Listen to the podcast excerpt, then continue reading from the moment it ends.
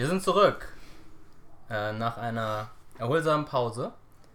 Ähm, ja, und, und uns ist klar geworden, dass äh, das ein bisschen länger dauern könnte, wenn wir so wie vorhin weitermachen und äh, die Jahre in chronologischer Reihenfolge durchgehen. Ähm, deswegen wollen wir versuchen, das jetzt alles ein bisschen zu beschleunigen.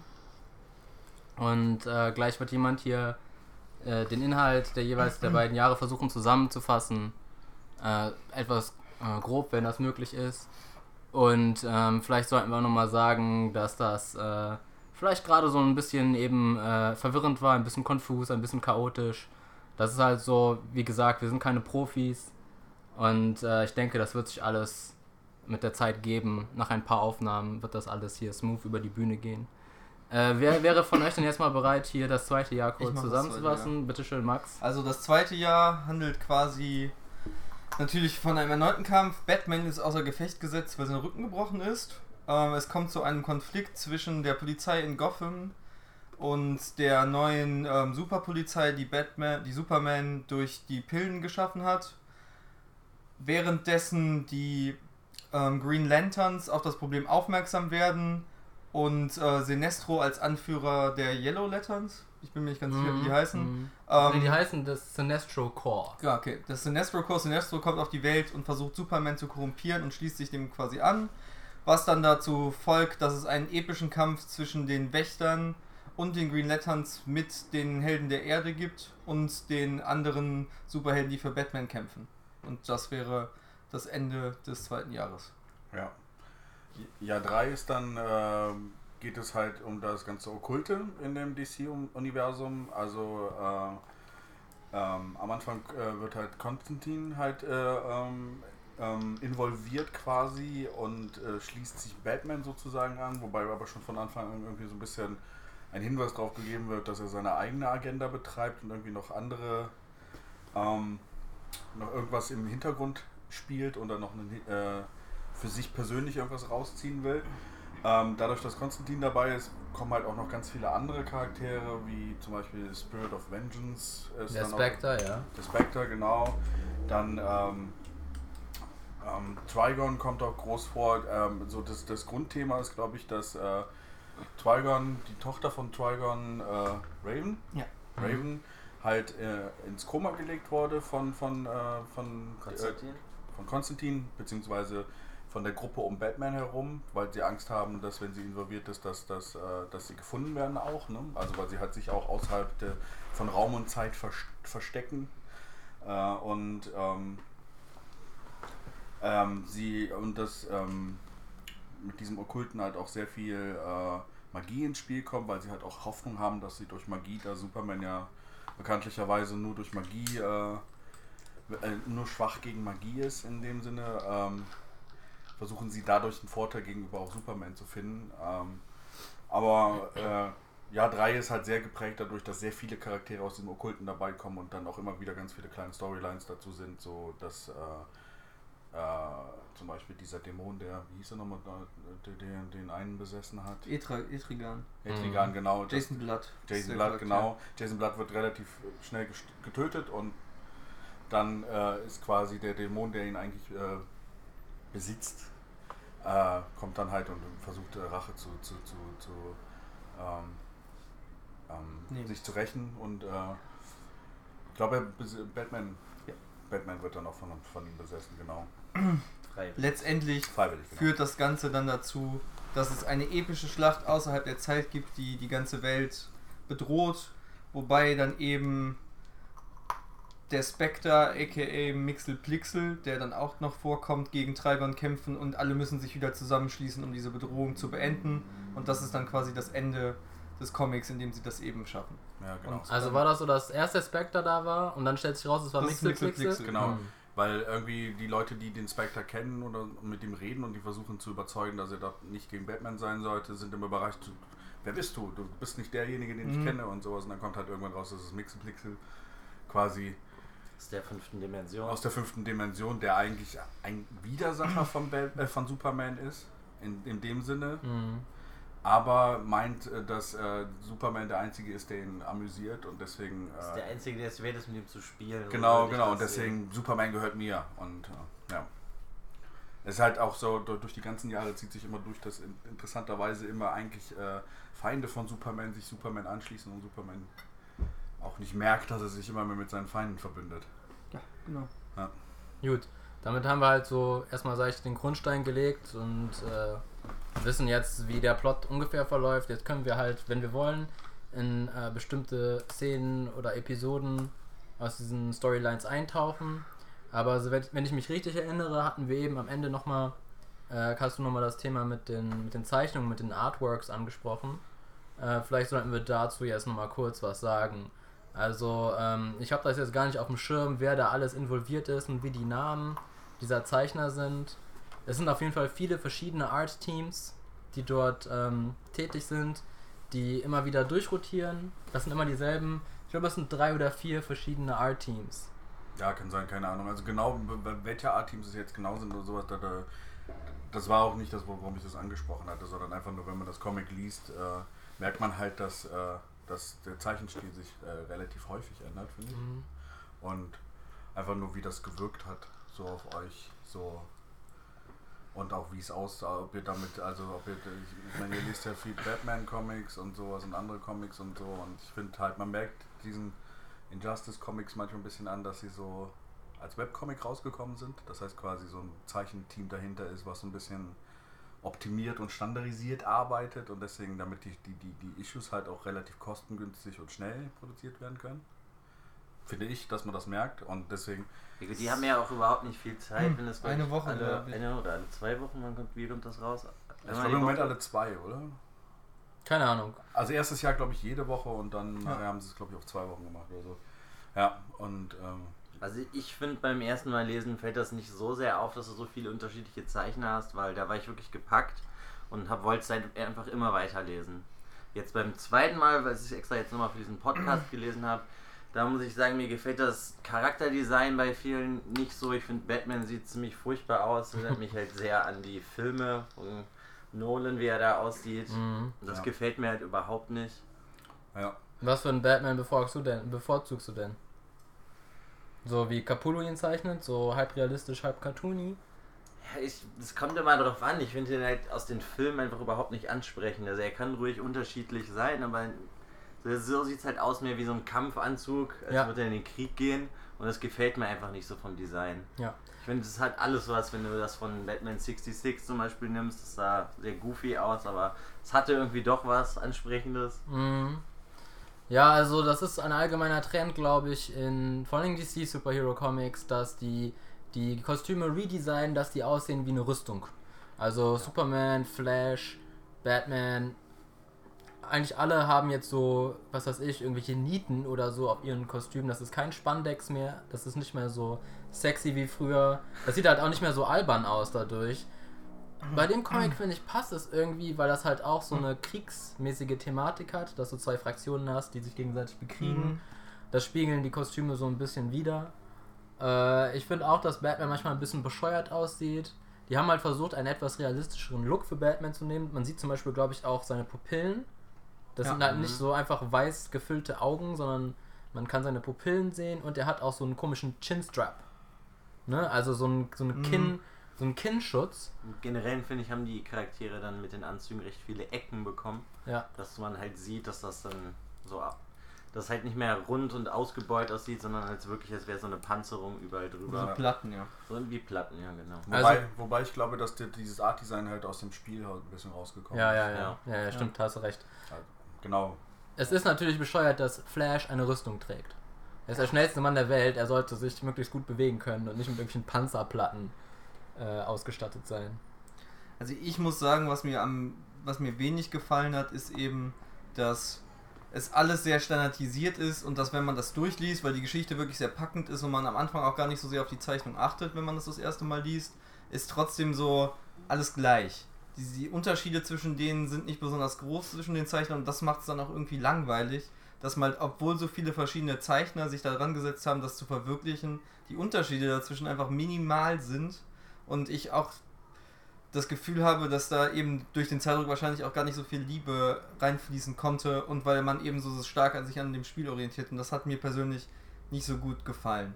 Da hätte man schon so ein bisschen mehr noch die Unterschiede der Zeichner rausarbeiten, also rauslassen können und dass sie sich dann so ein bisschen mehr verwirklichen oder eben nur zwei Zeichner nehmen sollen. Das finde ich, das haben sie ein bisschen schlecht gelöst, dass sie so viele verschiedene Ja, aber ich glaube, das wäre auf den Zeitaufwand, hätte das nicht funktioniert, Ja. wenn man jede Woche oder alle zwei Wochen immer 20 Seiten produzieren muss.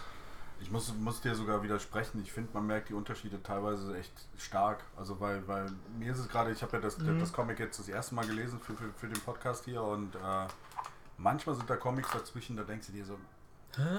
das ist dann sehr low-fi, was dann da gerade so gezeichnet Ja. wird und dann merkst du es halt auch extrem wieder, wenn dann ein anderer Zeichner kommt, dass es dann viel besser koloriert ist und äh, auch anders koloriert ist und das finde ich, hab ich hab, ist mir halt extrem aufgefallen. Auch äh, ich finde auch der Zeichenstil ist nachher noch ein bisschen besser geworden im zweiten Jahr. Ja, das ist richtig. Und in Das zwei, richtig. zwei und drei, also es ist dann, das erste war noch so, ich glaube, da haben sie es noch ein bisschen ausprobiert im ersten Jahr und als es dann gut ankam, wurde dann auch mehr Ja. Geld reingesteckt. Aber so. was ich so mit standardisiert meine, ist eben, dass es alles, das meiste ist so glatt. Das sieht aus wie jedes andere Comic, was im Moment rauskommt bei den New 52s auch.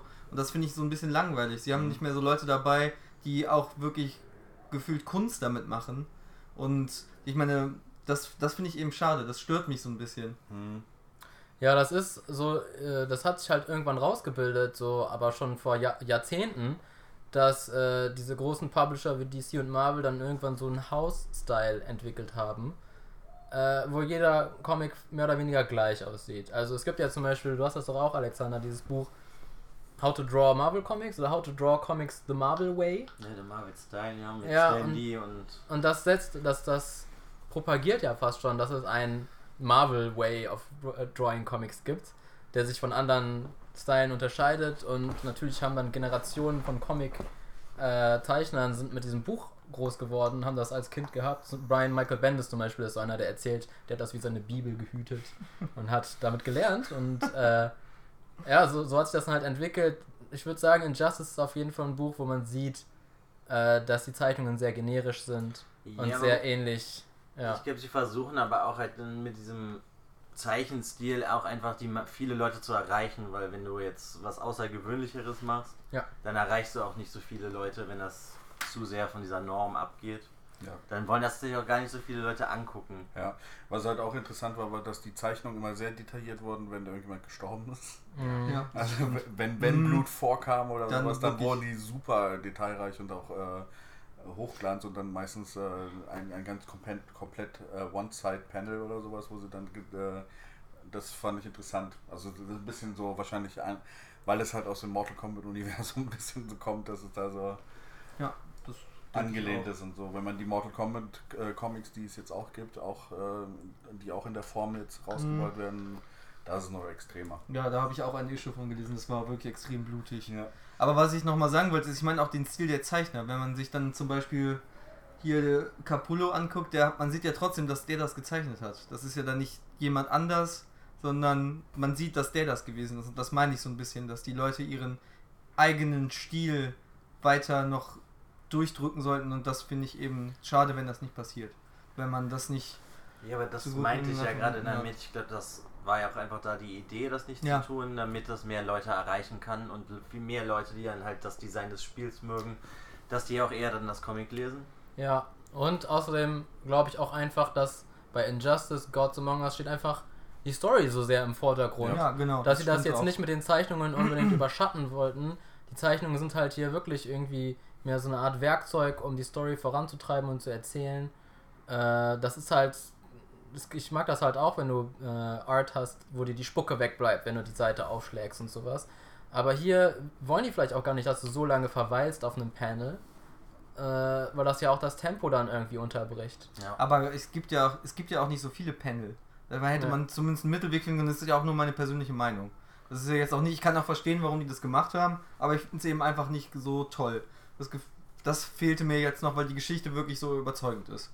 Ja, also vielleicht können wir die Diskussion abschließen damit und sagen einfach, äh, dass das Artwork jetzt nicht der unbedingt der Grund ist, wes- weswegen wir das Buch jetzt gut finden. Ja. Aber ähm, Was ich da abschließend zu sagen kann, dass das kein Comic ist, was ich nochmal lese wegen dem Artwork, sondern Ja. Wegen der. Story halt, ne, genau. allerhöchstens wegen der Story. Ja. Ja. Ja. Ja, wir können auch nochmal gleich auf. Ähm, ja, äh, einige von uns haben das jetzt auch zweimal oder so gelesen, ob sich da irgendwie was geändert hat mit dem Leseerfahrung. Das können wir vielleicht gleich auch nochmal ansprechen. Aber jetzt, nachdem wir das abgeschlossen haben, äh, müssen wir mal gucken, wo wir jetzt in welche Richtung wir gehen.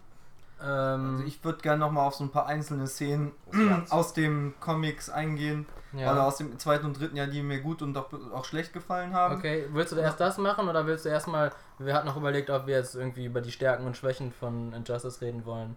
Das Äh, können wir abschließend machen, glaube ich, dann. das am Ende? Okay, dann würde ich jetzt sagen, hast du Mhm. irgendwie direkt eine Szene, Also- in die du einsteigen möchtest?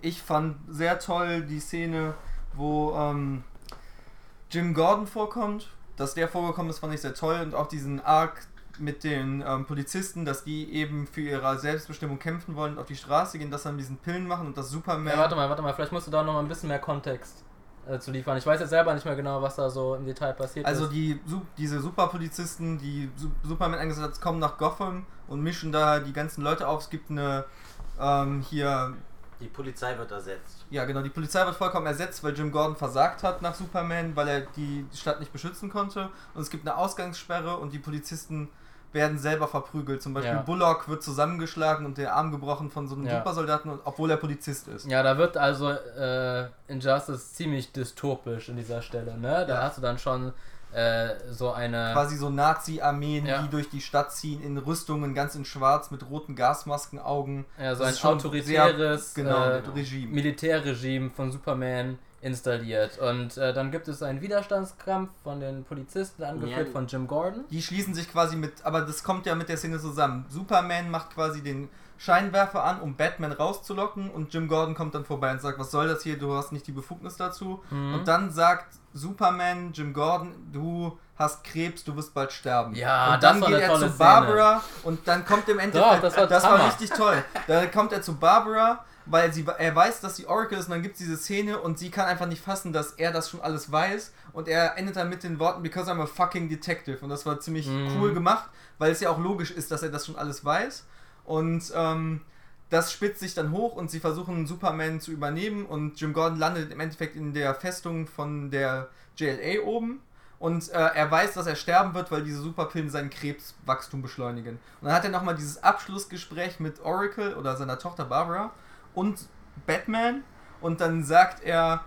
dann haben sie dieses Gespräch und dann sagt, ähm, keine Ahnung, irgendwie, nenn mich Bruce oder so, sagt ähm, Batman zu, ähm, zu Jim Gordon und er meinte, it was never Bruce. Oh nein. Und das war, das war super, weil er das schon so verstanden hat, dass einfach Batman Batman ist und nicht Bruce Wayne. Das fand ich nochmal cool. Es wird auch sehr überspitzt dargestellt, Ja, aber es war ja. einfach eine tolle Szene Sehr- mit sehr viel Dramatik. Sehr tragisch dann, wenn Jim Sehr Gordon tragisch, dass er dann stirbt. Das war sehr toll gemacht. ja, das hat mir super ist, gut ist auf gefallen. jeden Fall ein geiler Jim Gordon-Moment, wenn dann Superman den Krebs bei ihm diagnostiziert. Und man weiß, okay, er ist so ein Dead Man Walking, er ist so irgendwie wie Walter White, er hat jetzt nichts mehr Mhm. zu verlieren. Äh, und dann ist er halt auch bereit, sein Leben zu opfern, weil er weiß, dass er eh stirbt. Äh, ja, das. Äh, Das war auch ganz toll geschrieben einfach. mhm.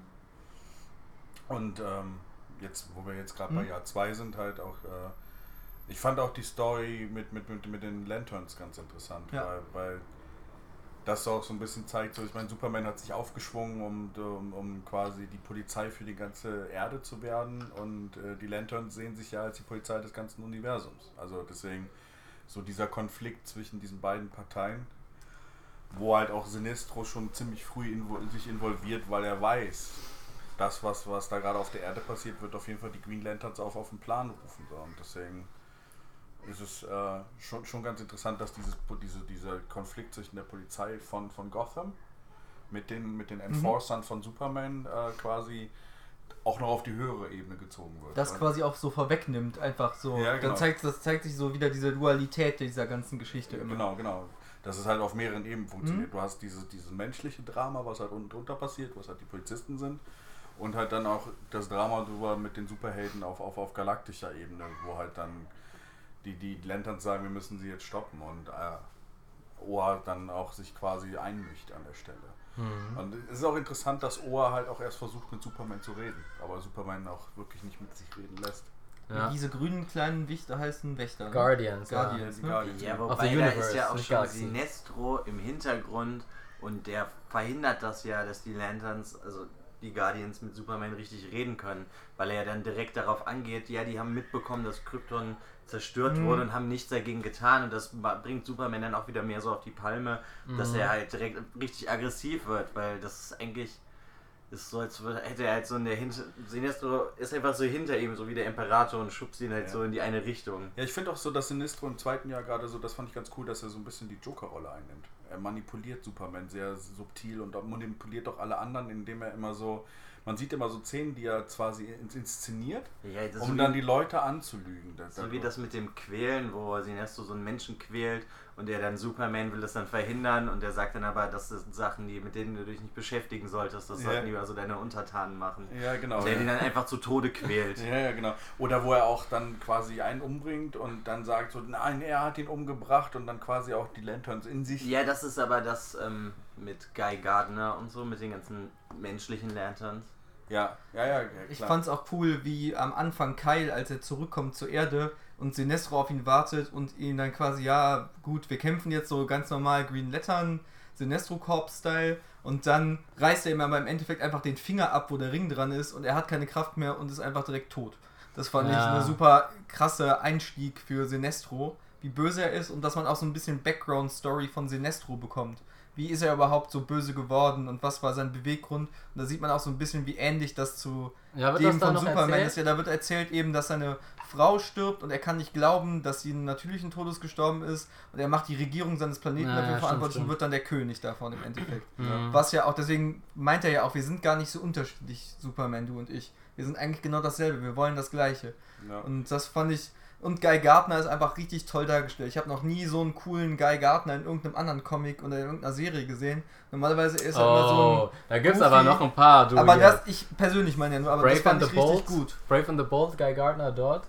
Äh, in Justice League International. Aber das ist halt so der Douchebag Guy Gardner. Ja, aber da ist ja so die. Der neue ist ja schon so Mischung. angepasst. Genau, aber er ist da so eine coole Mischung aus, ich bin so goofy und so ein Duschbeck ein bisschen, aber ich weiß, wofür ich stehe und ich kämpfe auch richtig und er war so das Herz der ganzen Sache dann nochmal, fand ich. ja. Äh, Also was mich total gepackt hat im zweiten Jahr, das ist das mit Green Arrow und seiner Frau Black, Cana äh, doch, Black Mhm. Canary, dass sie ihn versucht im Endeffekt zu rächen und Superman eigentlich besiegt am Boden liegt, aber sie ihn nicht tötet für Batman und dadurch kriegt er dann einfach den Ring von Sinestro und kontrolliert dann mit Angst und das ist einfach ja. das ja, es ist ich, so, war für mich so ein Punkt in dem zweiten, das fand ich echt ja, krass. das zeigt auch, also ich finde find gerade ganz gut, dass sie halt auch im zweiten Jahr dann die Lanterns mit reingebracht haben und gerade Sinestro, weil hier die Yellow Corps halt, äh, die Sinestro Corps, halt das Thema von denen ist Angst. ja. Mhm. Und Angst, das zeigt einfach, dass Superman auch Angst hat und er dadurch man manipuliert werden kann, auch von Sinestro. Weil ich glaube, der normale Superman, den es, den es bevor Lois Lane gestorben ist, gab, hätte sich niemals darauf eingelassen. Was ich dann halt aber auch so krass fand, dass dann da die Batman-Seite ja das alles der ganzen Welt zeigt, per Videoaufnahmen, live, was da passiert, wie böse Superman eigentlich in Wahrheit ist. Und dass er dann dadurch, dass er diesen Ring kriegt von Sinestro, dass er dann durch die Angst, die auf der ganzen Welt herrscht, dann einfach auch nochmal viel mächtiger geworden ist, der Superman. Ja. Das ist halt auch, finde ich, sehr entscheidend. Wobei mich einfach in- komplett in dem Comic das schon stört, ist, dass sehr viele Leute sterben von der Batman-Seite, aber sehr wenig Leute. Von der Superman-Seite, ne? da stirbt ja fast keiner. Ja, stimmt fast Und das finde ich ist ein bisschen nervig, weil es immer so herausgezögert wird und wo man sich denkt, jetzt könnte Superman eigentlich fertig gemacht werden oder ist er eigentlich schon fertig und kaputt und dann schaffen sie es halt doch wieder irgendwie, weil man ja schon weiß, dass das für dem Spiel ist, was dann im fünften Jahr ist. Das Ja. fand ich ein bisschen doof. Was auch interessant ist, wenn man mal darauf achtet, was mir aufgefallen ist, als ich gelesen habe, Superman selber bringt eigentlich keinen um. Nur Also den Super, äh, nur den Joker am Anfang und alle anderen äh, Obwohl, es stimmt doch nicht. Naja, er begeht auch einen Genozid an Ja, Parademons. und der tötet Kalibak und Ja, die bösen Leute. Aber trotzdem teilweise auch so versucht. Green Arrow. Er tötet Green Arrow, er Ja, aber- verkrüppelt diesen Jungen in Australien, er ist schon sehr böse. Ja, ja, aber. äh, Also der Killcount für es Superman ist ist aber interessant, wie häufig er einfach die Leute nur verkrüppelt. Also, das ist halt. Äh, ja, also, da, da ist aber auch noch so ein bisschen Zwiespalt, dass er halt noch nicht ganz so. Also, es ist. ähm, Also, meistens sind es die Leute um ihn herum, die irgendwie die, äh, viel umbringen. Und er lässt es einfach stattfinden. Und man denkt sich einfach so, siehst du das nicht, äh, was da passiert und äh, warum? Und äh, ja, es ist, äh, es ist auf jeden Fall ein, ein, ein Superman, wie man ihn selten so wirklich äh, gesehen hat. Ja, also ich fand irgendwie persönlich, äh, dass, also ich glaube, Jahr 2 äh, ist mein Lieblingsjahr von den drei Jahren. Da hat mir der Comic echt am meisten Spaß gemacht. Das spitzt, spitzt sich einfach alles sehr stark ähm, zu durch die Green Lanterns. Kriegt, die ganze, kriegt der ganze Konflikt eine neue Dynamik. Und äh, das ist halt auch einfach interessant zu sehen, wie Sinestro da anfängt zu manipulieren und so weiter. Äh, es gibt auch immer mehr fast schon frustrierende Momente, wo man sich selber als Leser an den Kopf greift und so, so zum Haare raufen ist das so ein bisschen, dass man sich so denkt, wie kann Superman so tief sinken und so weit von seinem Pfad abkommen?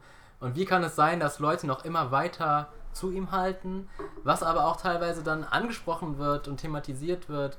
Äh, da sieht man es zum Beispiel an solchen Charakteren wie Captain Marvel, Mhm. äh, der irgendwie hin und her gerissen ist, weil er auf der einen Seite ja ein, ich weiß auch nicht, zehnjähriger Junge oder so ist Ja, genau. äh, und noch sehr tugendhaft und äh, naiv ein bisschen ist und eigentlich nur das Gute möchte. Auf der anderen Seite ist er halt auch, äh, steht er voll und ganz hinter Superman Ja. und ähm, folgt dem halt immer weiter und da gab es, glaube ich, auch eine Issue oder ein, ein Kapitel, was sich nur um äh, Shazam kümmert Ja, und das seinen war auch so ein. Highlight. ja. Genau, das war auch das Highlight, wo er einfach die Menschen, also die Leute interviewt, was sie davon halten. Mhm. ja, das war noch im ersten Jahr, ich weiß. Nee, das war im zweiten Jahr schon. Meinetwegen. Ja. Auf jeden Fall. Ja, bitte. Wo halt dann auch, äh, wo er halt auch quasi dann am Ende mit sich selber redet. Okay. Ja, er redet mit den zehnjährigen Jungen. Mit halt. dem zehnjährigen Jungen. Äh, Deswegen aber nur so da, weiter, ruhig, mach ruhig weiter. Danke. Sorry. Nee, einen Moment äh, ist mir noch so im Gedächtnis geblieben, äh, das ist auch ein Guy Gardner-Moment. Da gibt es irgendwie die große Konfrontation zwischen den, ich glaube, Yellow Lanterns und den Green Lanterns. Genau. Und äh, da weist dann Guy Gardner darauf hin, was sich auch der Leser die ganze Zeit denkt, wie kann das sein, dass Superman nicht sieht, dass er dem Bösen verfällt? Und dann zeigt er auf einen von den Yellow Lanterns, und ich glaube, der Typ heißt R-Killo oder so. Ja. Und sagt, das hier ist R-Killo. Er hat Kill in seinem Namen. Offensichtlicher geht es nicht mehr. Äh, das war auf jeden Fall auch ein sehr cooler Moment und das ist auch wirklich schön, wenn man sieht, dass äh, in dieser dramatischen und ernsten Storyline dann immer doch wieder so äh, äh, Momente des Humors vorkommen, wo man sich drüber amüsieren kann. Genau das meinte ich eben auch über Guy Gardner, weil er dann ja auch diese Unterhaltung mit Superman hat, wo sich quasi dieser Green Lantern Corps mit dem Planeten im Hintergrund, der auch ein Green Lantern ist, zwar Oh, der ja. stärkste, und davor diese Yellow Lantern, Lanterns. Und er sagt ihm einfach nur, du weißt, wir können das auch einfach nur wir zwei mit Worten regeln. Wir müssen das nicht machen, was jetzt gleich passieren wird. Und ja, das fand ich auch eine extrem gute Szene. Einfach auch, weil Guy Gardner ja auch verzweifelt im Endeffekt, weil, wie heißt der erste?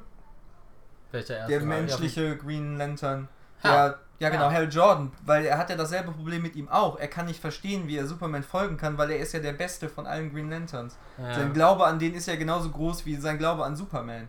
Und beide werden böse und ziehen sich diese gelben Angstringe über und er kann das nicht glauben. Und das meinte ich auch mit ihm, er ist das Herz davon, weil er versucht, er kann es nicht glauben. Er, ist, er hat dasselbe Problem wie Shazam, nur er ist erwachsen und weiß, wir müssen das anders lösen, wir können diesen Krieg nicht machen. Und Shazam kann das nicht verstehen, weil er eben noch ein Kind ist.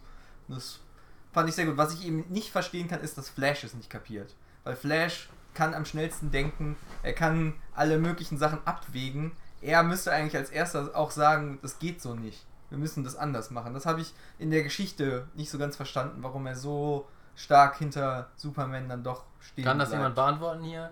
Ich denke, das wird irgendwie Also, erklärt worden sein. Nee, nee, also Flash finde ich ist äh, in, in Justice halt relativ schlecht porträtiert. Also Mhm. deswegen ist es halt einfach so, er ist zwar so der Sidekick und der Freund von Superman und äh, dieses mit dieser, was wir aus dem Jahr 1 hatten, mit diesem Schachspiel, das ist interessant.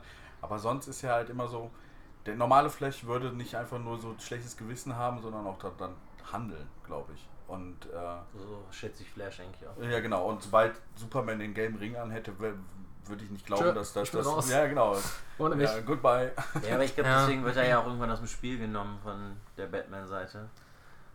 Genau. Was man eben noch dazu sagen sollte, ist, ähm, das Ende des zweiten Jahres daneben die, nimmt die Batman-Gruppe quasi relativ viele von der Superman-Gruppe, von den Superhelden gefangen, was dann quasi der Aufhänger ist, weil sie fangen auch Raven und unter anderem Flash ein und verschleppen sie und sperren sie ein. Das bringt quasi dann so den ähm, Übergang zum dritten Jahr. Und Ja. jetzt können wir von mir aus auch gerne über das dritte Jahr reden. Also noch, ich wollte Ja, noch ein, okay. paar, ein paar Sachen für zwei sagen. Mhm. Also ich, was, was ich halt cool fand, äh, ich finde Guy Gardner fand ich eigentlich immer so, also ich persönlich hasse Guy Gardner. Mhm, genau. Und äh, das war so der erst, das erste Mal, dass, dass ich wirklich mit dem den gut fand, weil er mit seinem, er ist ja so eigentlich so ein bisschen dieser Bully, so ein bisschen so eher der einfachere Typ, so finde ich so, aber in, da wird halt sehr viel Tiefe von ihm gezeigt, weil er halt auch so ein bisschen so, ja, wir machen das jetzt, aber ich weiß schon, dass es kein gutes Ende haben wird, was, was jetzt passiert. Und er, er wird sehr nachdenklich auch in vielen Ja. Szenen gezeigt. Ja, er ist zwar ein richtiges Arschloch eigentlich, aber hat das Herz am richtigen Fleck. Mhm. Und äh, also in Injustice ist es schon sehr, ähm, ja, wie soll man das sagen, eine sehr wohlwollende Darstellung von dem Ja. Charakter von Guy Gardner. Äh, ich glaube, das hat sich auch über die Jahre gewandelt. Also, wenn du Sachen aus den 80s anguckst, da ist er halt schon so, ähm, so ein dummer Junge, dem man eigentlich eine Backpfeife geben möchte. Aber dann, äh, ich habe mal so in John's Green Lantern Run reingelesen. Auch nachdem ich hier Jahr 2 gelesen habe, habe ich einfach Bock bekommen auf Green Lantern Stories. Und ähm, dort ist er dann auch deutlich moderater. Der bringt immer noch so Moves, dass er irgendwie so Batman seinen Arsch zeigt und so wackelt, so mit runtergelassenen Hosen und sowas. Solche Douchebag-Moves. Aber dafür muss man den halt auch eigentlich lieben, ne? Ähm, bevor wir weitergehen zu drei, Jahr 3, müssen ich noch zwei Sachen ansprechen. Das eine sind die Pillen, die ja vorkommen, was eindeutig, denke ich mal, aus dem Spiel heraus entsteht. Mhm. Da dort willst du halt Kämpfe haben zwischen Joker und Superman und die müssen ja ungefähr gleich stark sein. Äh, deswegen ist das irgendwie ein Story-Device, der dort eingefügt wurde, um das Spiel mehr oder weniger zu erklären. Oder der im Spiel halt dazu genutzt wird. Hat euch das gestört? Ich fand das nämlich eigentlich, mich hat das nicht gejuckt. Ich fand das okay, ich habe das so akzeptiert. Okay, es gibt da diese Pillen. Ja, mich hat es ein bisschen gewundert, dass es manchmal so inkonsequent durchgezogen worden ist, dass manche Charaktere, glaube ich, die Pillen nicht genommen haben, die eigentlich gar nicht stark genug sind, um sich dagegen zu stellen. Ich glaube, Black Canary hatte es genommen, ne? Ja, ich glaube, Ja. Das haben eigentlich fast alle genommen. alle von Und diesen hat halt Street-Level-Charakteren. dann, Ähm, Nebenwirkungen gehabt, deswegen ist ja Gordon schneller gestorben dann im zweiten Jahr, weil er diese Pillen genommen hat und das hat dann diesen Krebs beschleunigt. Deswegen ist er ja dann auch so schnell dann gestorben. Also mich hat das auch überhaupt nicht gestört. Ich fand auch die Erklärung in sich eigentlich ganz so einfach okay. Ich kann das nachvollziehen. Ja, Lex Luthor traue ich ohne weiteres zu, dass er solche Pillen erfinden kann. Und ich traue auch Batman zu, dass er sie duplizieren kann, wenn er einmal verstanden hat, wie es funktioniert. Deshalb finde ich, die Erklärung ist in sich gut und auch in dem Comic eigentlich ganz gut ausgeführt, dass das eben dass es so ist. Ich kann das so akzeptieren. Ich finde, das gehört dazu, dass man sich dann eben darauf einlässt auf die Welt. ja, Eine das super Idee, das Harley zu geben, ne? Ja, großartig. Diese Szene, wo sie sich in die Luft sprengt vor dem Justice Tower unten und dann sich ihr altes Kostüm anzieht, weil sie sonst nackt wäre, war super lustig. Ja. Ja. Ja, das ist halt einfach Comic Book Science, ne? Wenn man lange Comic liest, dann akzeptiert man solche Sachen irgendwann mit dem Schulterzucken und sagt, okay, wir haben halt jetzt alle Superkräfte. ja. Äh, gehen wir weiter. Ja, und Was ich ja. aber nicht akzeptiert habe in dem zweiten Jahr, dass der Green Lantern Corps so schnell verkackt und so schnell kaputt geht. Das fand ich war so ein bisschen, wenn sie das ganze Universum eigentlich schützen, was sie ja die ganze Zeit tun, dass sie dann so schnell verkacken gegen Superman und seine paar Leute.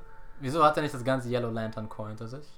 Aber es sind ja, Ja, so aber viele. sie hatten ihren, ich kann mir den Namen des Planeten nicht merken. Oh, nee, das ist. Morg, Moor. Boah, nee, wie heißt der nochmal? Ich weiß nicht Ist es mehr. nicht Mogo? Doch, Mogo, Mogo, ist es. genau. Aber weil Mogo ist so mega stark und sie hatten eigentlich, sie haben ja gefühlt, weiß ich nicht, 400 Leute mitgebracht, alle mit ihren Green Ja. Lantern Ringen, aber sie haben alle so schnell verkackt, das ging mir einfach zu schnell. Da finde ich, hätten sie halt, da bin ich halt wieder bei dem Punkt, da hätten sie mehr von den anderen aus dem Weg räumen müssen, von Supermans Seite. Da war wahrscheinlich dann die Sache, dass, dass, es- dass der Arc nicht so lang gehen konnte. Sonst wäre sowas ja wahrscheinlich länger gegangen. Ja, das ist etwas, was mich beim Lesen gestört hat, weil ich habe das empfunden, als so klar ist Superman und seine Seite sind mega stark, aber sie, dann kam mir der Green Lantern Corps so vor, als wären sie so schwach. Ja, ja aber das, Das ist fand ich halt ein bisschen komisch. Also ich fand es eigentlich gar nicht so schlecht, weil genau an der Stelle wurde halt erstmal wieder gezeigt, dass äh, eigentlich waren die Green Lantern doch am Gewinnen.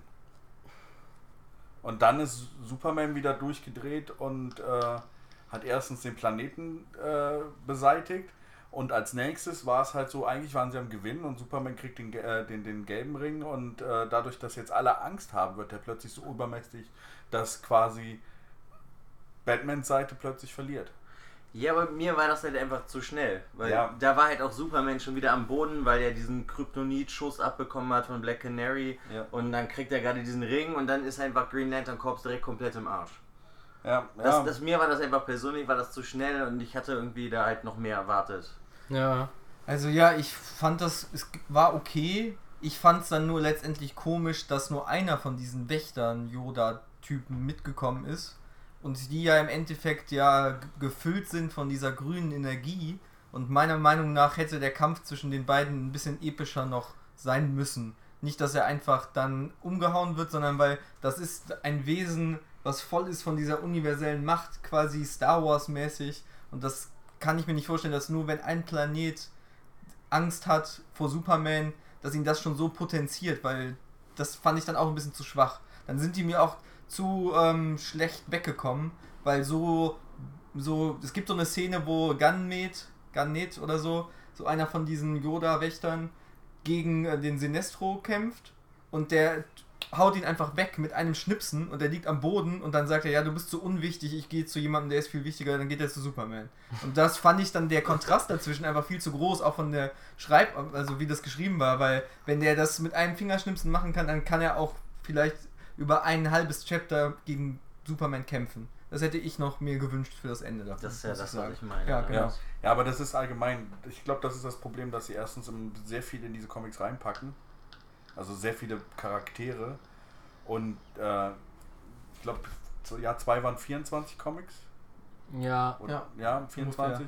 Ja, 1 waren 36, ja. Ja. 2 waren 24, glaube ich.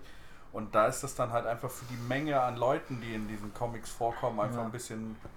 Ja, es ist wahnsinnig, was der zu handeln hat für einen gigantischen Cast. Äh, und ich bewundere den Mann, wie er das einfach schafft, so scheinbar alles zu kennen. Also okay, man kann heutzutage in Datenbanken alles mögliche nachlesen, aber auch wie er es schafft, die einzelnen Stimmen von den Charakteren zu treffen, äh, wo ich mir meiner Meinung nach das teilweise sehr gut gelungen ist. Das finde ich ist super gelungen. Halt, Ja. Ich hätte aber dann vielleicht das zweite Jahr 10 Issues länger gemacht, dass du einen fetteren Kampf gehabt hättest.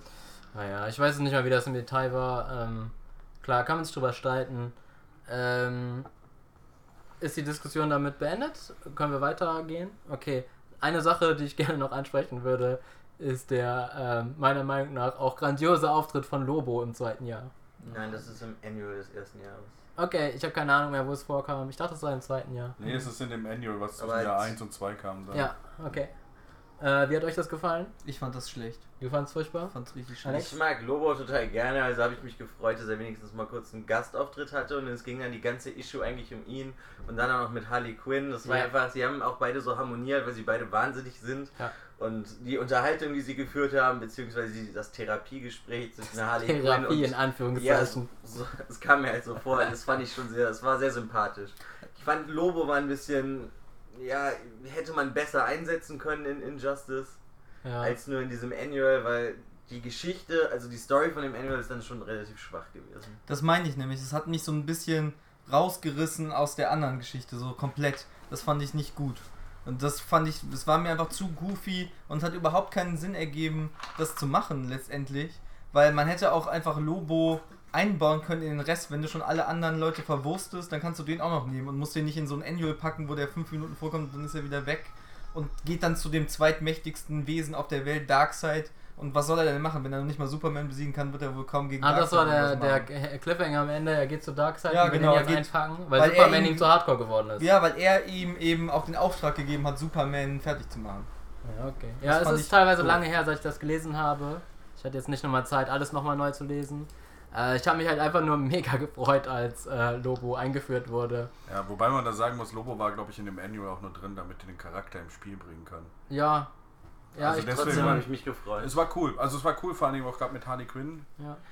die sehr gut dargestellt ist in den Comics, finde ich. Und war Sieht man halt auch mal die Fähigkeit von Taylor, irgendwie so ungleiche Paarungen zu schreiben. Ja, das und macht er ja das die sehr ganze Zeit. Harley. Quinn mit Black Canary, die sind auch nachher. Ja. Das war ist auch sehr Wo sie schön. das Kind Ja, das ist auch eine sehr schöne Szene, wenn Black Canary und Harley Quinn so Solidarität entwickeln, da sie beide durch Superman ihren Mann verloren Ja, haben genau. und dann zusammengeschweißt werden. Harley macht quasi diesen, wie nennt man das im Wrestling, ein Face-Turn oder so. Mhm. Äh, sie wechselt halt die Seiten und Tja. äh, Da haben wir diese göttliche Szene, wo Black Canary ihr Kind kriegt von Oliver Oh, Queen. shit. Und dann kommt Harley Quinn rein und bringt ihr. Geschenke und bringt ihr diesen Maulkorb, Ja. damit das, falls Pures das Baby Gold. schon wieder diesen Schrei machen kann, den Black Canary machen kann. Das Ah. ist so, das ist eine super Szene. Was uns Hat sie ja. da nicht auch ihren Schnauzbart wieder dabei? äh, ja. Mhm. Ja, der gut, der kommt ja auch in dem Annual vor mit Lobo und Ja. Lobo ist der Einzige, der versteht, warum man einen äh, Fake Mustache dabei hat. Das ist schon sehr toll.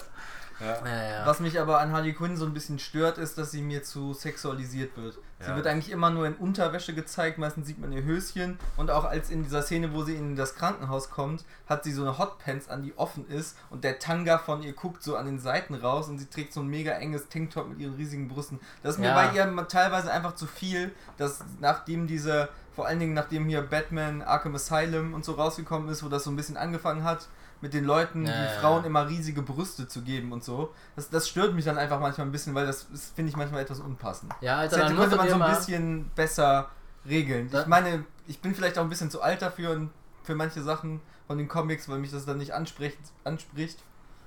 ja, dann musst du dir mal äh, das New 52 Harley Quinn reinziehen. Das glaube ich richtig übel, äh, ähm, was diese Sache angeht. Ja, Äh, Sex sehr ja, stark, ja, und also irgendwie, ich kann mir auch vorstellen, dass das dadurch kommt. Klar, Arkham Asylum Ja. hat sicherlich auch den Charakter von Harley Quinn in diese Richtung getrieben. Aber irgendwie wurde sie halt so zu einer richtigen Trash-Hure reduziert. Und das passt zwar einerseits, wie auf der anderen Seite äh, hoffe ich auch, dass das bald wieder eine Ich Wendung meine, sie ist ja auch noch ein Doktor der Psychologie. Sie ist ja jetzt nicht Ja. komplett blöd. Die hat sich aber auch hochgeschlafen. Da erinnert Ja, mich an auch. eine Szene bei Ja, Mad Love, Bei glaube Mad ich. Love, ja, aber trotzdem. Ich finde, das ist mir manchmal dann in dem Sinne ein bisschen zu viel. Wobei es vollkommen okay ist, weil es ist ein Comic und die Männer sehen auch alle nicht wirklich sehr realistisch aus, wenn man sie sich mal Ja, anguckt. ja, ist auf jeden Fall ein allgemeines Problem bei Comics, halt die Sexualisierung von Frauen und die kommen langsam davon ab. Sieht man also Titeln wie diese modernisierten Batgirl mit dem neuen Kostüm und so weiter oder Captain Marvel wurde ja auch überarbeitet einige Male. Und äh, ja, weiß auch nicht. Das ist ein allgemeiner Trend, den wir gerade so sehen. Auf der einen Seite werden die äh, ethnisch immer ähm, unterschiedlicher, die Superhelden. Du hast voll viele mexikanische oder muslimische Superhelden. Auf der anderen Seite ähm, wird das mit der Sexualisierung und ähm, der Darstellung von Frauen angegangen. Ich fand trotzdem Harley Quinn in diesem Buch sehr geil geschrieben. Ich würde mir wünschen von Taylor so ein, was weiß ich, so eine Miniserie mit Harley. Ja. Fände ich cool. Es ist die Frage, ob er sie immer noch so gut schreiben kann in so einem, ähm, wie nennt man das, in so einem äh, Soloband, als wenn sie jetzt so in so einem riesigen Cast eingebunden Ja.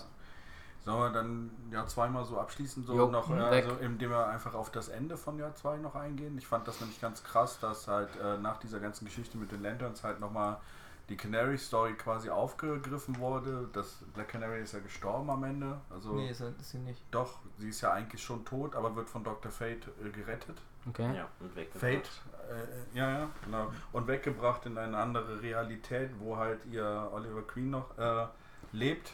Und äh, Ja, in eine, sie wird in eine andere Welt gebracht, wo Oliver lebt und sie gestorben ist. genau, genau. Und sie sich aber halt ja, damit sie ihr Kind zusammen erziehen können. Und sie, weil sie so viel geopfert hat, ihren Mann und ihr eigenes Leben.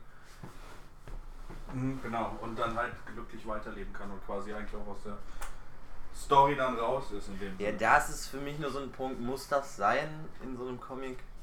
Ey, ich glaube, in diesem Comic, wo die ganze Leute sterben, brauchst du auch irgendwann mal so ein Happy End, so, weißt ja, du? aber sie kriegt das Happy End und die meisten kriegen es nicht. Ist dann muss sie das Happy End kriegen, kann es nicht jemand anderes kriegen? Das ist halt so die Frage. Wenn Dr. Fate sowas beeinflussen kann, dann hätte er auch eigentlich Oliver Queen retten können. Ja. Und Ja, das sind, finde ich, dann einfach das. Ich fand es okay, ich fand es halt auch, war ein schönes Ende dann von dem zweiten Jahr, aber es halt stellt sich für mich halt einfach die Frage, müssen die gerettet werden, dass sie dann eine glückliche Familie sein können und viele andere nicht. Warum gehen wir nicht alle in Paralleluniversen, wo noch alles in Ordnung Genau. ist? So? Also ich glaube, das liegt hauptsächlich daran, ist eben, dass sie ein Kind bekommen hat. Und Ja, dann stimmt. eben die Mutter nicht einfach dann weg. Das wäre vielleicht dann für dieses Comic insgesamt dann doch noch eine Stufe mehr gewesen, eine Stufe zu hart gewesen. Das glaube ich, liegt dann daran, dass sie das Happy End noch bekommen hat. Ich glaube, es zeigt ja auch, also gerade am Ende, wo Dr. Fate, äh, Fate quasi auch seinen Helm auszieht, dass er quasi ein persönliches Interesse an dem Wohlwollen von, Ja. von Black Canary hatte und quasi dann den Helm absetzt und sagt, ich mache das jetzt persönlich. Aber da habe ich mich zum Beispiel auch gefragt, weil so wie ich das verstanden habe, ist ja eigentlich der Helm in der Kontrolle des Menschen, Genau. der ihn übernimmt. Und dann kann er den Helm ablegen und hat trotzdem noch die Kraft, sie in diese andere Dimension zu tun. Das hat mich ein bisschen verwirrt. Muss ich ganz ehrlich sagen. Ja, er sagt ja auch Fuck Fate oder sowas. Ja, genau. und guckt dabei ziemlich böse, ja, das ist richtig. Also für mich war nach dem Comic auch nicht klar, dass sie gestorben ist. Ich dachte, er hätte sie einfach geheilt und dann mitgenommen. Ja, Mhm. sie, sie war schon, ich glaube, sie, sie hatte ja schon irgendwie irgendwas durch, den- durch den Körper bekommen. Irgendwie, also, Laser, ja. Ja, Superman hat es Superman hat sie zugerichtet. Ja. wie das tut. Ja, aber dann denke ich, können wir jetzt auch zum dritten Jahr gehen. Genau, das okkulte Jahr. Okay. Los geht's. Ja, also John Constantine kommt natürlich vor, der, Konstantin ist eine geile Sau. Genau. genau. Sehe ich genauso. Also wir hatten Ist ja einfach eine coole Sau. Er ist einfach eine coole Sau, das ist richtig. Und es kommen wirklich sehr viele unterschiedliche mystische Charaktere vor. Wobei mir vor allen Dingen Deadman ganz gut gefallen hat, muss ich sagen. Der dann auch herausfindet, dass eben der Spectre Mixelplixel ist eigentlich. Ja. Und dann Dick Grayson wird dann auf einmal der neue Deadman. Das fand ich auch Ja. ein super cooler Twist, dass er nochmal vorkommt und nicht einfach jetzt weg ist. Obwohl das, ich, das hat mir einfach gut gefallen. Ich bin einfach auch ein Nightwing-Fan, ich mag Nightwing gerne und das fand ich echt gut gelöst. Das Beste daran, der neue Name ist einfach Deadwing. Das passt einfach so gut. Ja. Äh, Ja, so, ähm, ähm, was hat euch denn so gut gefallen an drei, Jahr sonst, äh, an dritten Jahr sonst so? Also dieses, äh, ich meine, John, okay, aber sonst so, ich meine, es gab ja auch jetzt wieder sehr viele verschiedene Ebenen von, von Storylines, die da liefen. Äh, was hat euch gut, was hat euch schlecht gefallen? Vielleicht Also mir hat vor allen Dingen die ganze Trigon-Geschichte überhaupt nicht gut gefallen. Ich fand das total blöd, dass der Twist dann war, dass John Constantine Trigon erzählt, dass äh, Superman seine Tochter entführt hat. Und ich meine, der Typ ist ein hoher Dämon in der Hölle. Und wenn Leute die ganze Zeit umgebracht werden von Superman, hätte der das höchstwahrscheinlich mitbekommen, meiner Meinung nach. Auch dass seine Tochter auf deren Seite, das fand ich einfach so als Grundlage dafür, den einzuführen als ähm, Antagonisten, der für Batman kämpft gegen Superman, irgendwie zu wenig. Das fand ich einfach zu krass runtergebrochen und die Begründung war mir dafür einfach zu blöd. Was ich wiederum cool fand, ist, dass Swamp Thing vorgekommen ist, weil das Mhm. auch ein Charakter ist, den ich jetzt mit der letzten Zeit, wo ich angefangen habe, die Alan Moore Sachen zu lesen, mir wirklich sehr gut gefällt und der hat auch reingepasst und die Szene mit Ragman, wo Konstantin Superman bewegungsunfähig macht und Ragman dann seine Seele essen soll. wer ist ein Rapman? Ragman. Wer ist das? Das ist so ein Typ, der ähm, ist so ein ehemaliger Mörder oder so und der Ach so, frisst die Seelen. Rag, Rag. Ja, ne? Ragman, ja. Ja, ja, okay. Ich habe jetzt Rag verstanden. Äh, egal. Gut, das ist auch ein relativ unbekannter Charakter. Ja, der, der, ich Ja, hab- aber toll, der hat mir gut gefallen. Ja, die ganzen Charaktere, die im dritten Jahr vorkommen, sind ja Vertigo-Charaktere Mhm. zum größten Teil und das ist halt eher so auch eher der unbekanntere Teil, wenn man wenn, wenn es DC-Fans gibt, die meistens, ich weiß nicht, Vertigo, habt ihr euch viel mit Vertigo bis jetzt? Ja, also ich habe angefangen Hellblazer zu lesen von, also die alte Serie, nicht die neue. Und das hat mir super gut gefallen. Sehr gut.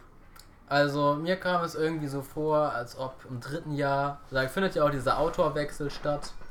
Vergessen, wie der neue Typ heißt. Äh, ich glaube, es ist ein italienischer Name, ne? Brian Bu Buccello, Buccelli? Buccellato, weiß irgendwie nicht so. genau, wie man es ausspricht. Sorry aber- dafür, dass wir nicht wissen, wie man das ausspricht. Äh, von uns kann, glaube ich, keiner Italienisch. Nee.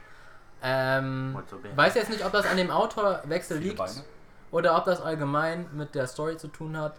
Aber mir kam es irgendwie, irgendwie so vor, als ob äh, da die ganze Sache irgendwie an Momentum verloren hat und das irgendwie nicht mehr so spannend war. Ähm, wie gesagt, eventuell liegt es daran, dass sich das Writing geändert hat. Eventuell liegt es daran, dass auch einfach ein bisschen die Luft raus ist aus der ja, Story. das denke ich nämlich auch. Und äh, dass sich vielleicht auch irgendwie so ein paar Muster abzeichnen, weil im Grunde genommen läuft das ja eigentlich sehr ähnlich ab. An dem Konflikt Batman-Superman ändert sich nicht so viel. Es äh, kommen halt immer neue Charaktere mit dazu, die irgendwie verwurstet werden. Und irgendwann ist das dann halt auch nicht mehr so spannend, oder? Was meint ihr? Mit dem dritten Jahr hat das ja nochmal einen Höhepunkt mit Batman und Superman, weil die prügeln sich ja sehr. Stimmt, da gab es Die hauen sich ziemlich auf die Fresse und da ist halt, sagt Batman auch zu Superman, du kommst halt mit roher Gewalt und damit kommst du nicht weiter, weil Superman ist ja jetzt dann im dritten Jahr auch dazu übergegangen, also oder vom zweiten zum dritten Jahr dazu übergegangen, immer brutaler zu werden. Mhm. Und da kämpfen sie halt gegeneinander und Bruce, also Batman verprügelt Bat Superman ja schon ordentlich. Ja, ich weiß, also da gibt es auch irgendwie diese Stelle, die sind bei Dr. Fate zu Hause Ja. und dann gibt es ein episches Duell im Hintergrund zwischen Mixelpixel und Trigon. Und Genau. währenddessen boxen sich dann auch noch die anderen Helden. Es gibt eine große, dumme Boxerei zwischen allen. Ich glaube, Batwoman stirbt oder so. Ja, ich meine ich das auch. richtig in Erinnerung? Dann wird Swamp Thing dazu geholt. Aber die ist dann aber hat auch die Frau oder die Freundin von Huntress in dieser Reihe. Ja, okay. Dann wird Swamp Thing dazu geholt. Dann hat, äh, Poison Ivy hat genau, hat dazu. Batman den Poison Konter Ivy. gegen Swamp Thing, nämlich Poison Ivy, was eigentlich geil gelöst ist. Ähm, ja, Beziehungsweise also. Deadwing hat es, weil er geht in Poison Ivy rein und bringt sie dann mit. Okay, stimmt. Deadwing fliegt auch noch mal rum und geht in die Leute rein. Er geht auch in Shazam rein, Mhm. weiß ich noch, und ist dann auf einmal voll stark. Ähm, ja, ich habe ein bisschen den Überblick verloren, was da alles Ja, vor sich gab, geht. da gab es aber auch wieder diese schöne Szene, weil Batman war ja sehr traurig, dass Nightwing gestorben ist. Ja. Und dann geht, ähm, wie heißt er dann? Nightwing, als Deadwing. Deadwing. Deadwing, geht dann in Shazam rein, macht sich zum Menschen und sagt dann zu Bruce, du warst der, mein, der beste Vater, den ich Oh. jemals hatte. Das war dann auch so herzzerreißend und dann sagt er halt dann zu ihm und jetzt ähm, schlag im Endeffekt Shazam K.O. und dann schlägt er ihn K.O. und Shazam ist K.O. und dann Und dann sagt er ah, genau, raus. mein Vater, so. Ja, Natürlich, dass er das macht. So. ist auch super sympathisch Diese gewesen, wenn man ein. Batman-Fan ist. Ja, also, das war ja. Also Jahr 3, muss man sagen, fühlte sich ein bisschen an, so ein bisschen fillermäßig an. Ne? Mhm. Also weil es halt, aber gleichzeitig fand ich es auch interessant, dass sie mal wirklich so die Storyline, also dieses Okkulte mit reingebracht Ja. haben. Ich meine, sie haben es ein bisschen übertrieben, als dann fast so die, die, dieses, äh, wo sie sich da versteckt hatten, dann komplett von der Galaxie getrennt wird durch die Kräfte von Trigon und Mixplixel Ja.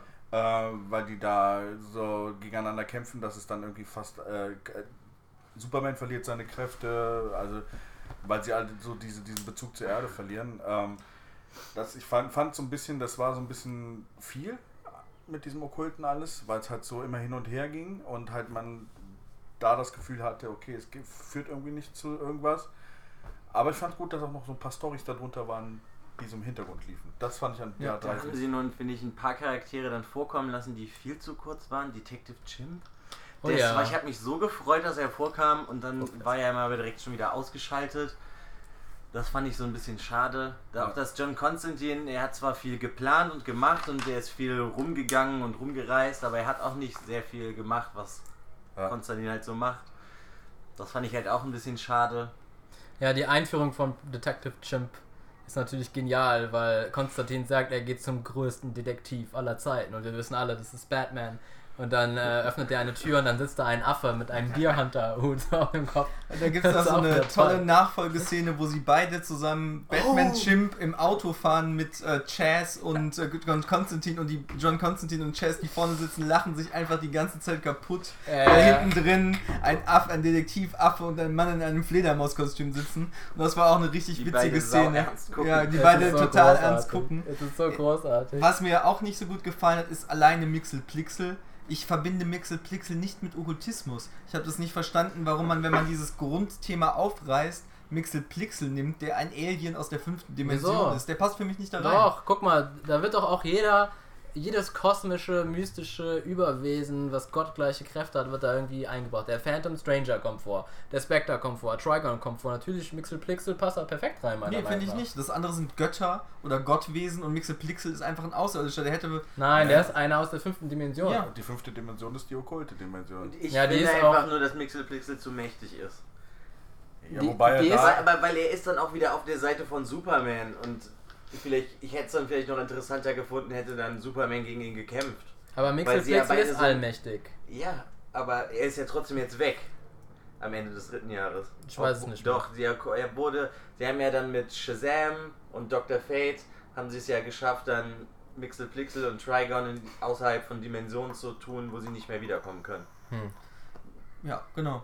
Was mich wiederum gefreut hat, war wirklich Etrigan. Den finde ich wirklich als, als Charakter und auch als Jason Block, sein menschlicher Part, sehr cool. Das hat mich ein bisschen gestört, dass der direkt gestorben ist. Kommt der denn nicht auch noch zurück? Ja, aber neuer? Etrigan kommt vor. Aber Ja, nicht aber- mehr Jason Blood. Aber ich fand es eben cool, auch dieser Kampf mit Superman, mit dem Höllenfeuer, wo er dann eben immer mit Eis die Leute wieder auspusten muss, weil das Höllenfeuer so stark brennt und der Dämon ihn auslacht und meint, du willst also gegen Hell Höllenfeuer schlagen. Wie blöd bist du denn eigentlich? Das fand ich ganz cool. Ja, aber da ist, finde ich, ja das Wichtige. Vorher gibt es ja ein Gespräch zwischen John Constantine und Batman, was Batman alles tun würde, um Superman aufzuhalten. Und dann geht Batman diese Verbindung ein mit Etrigan.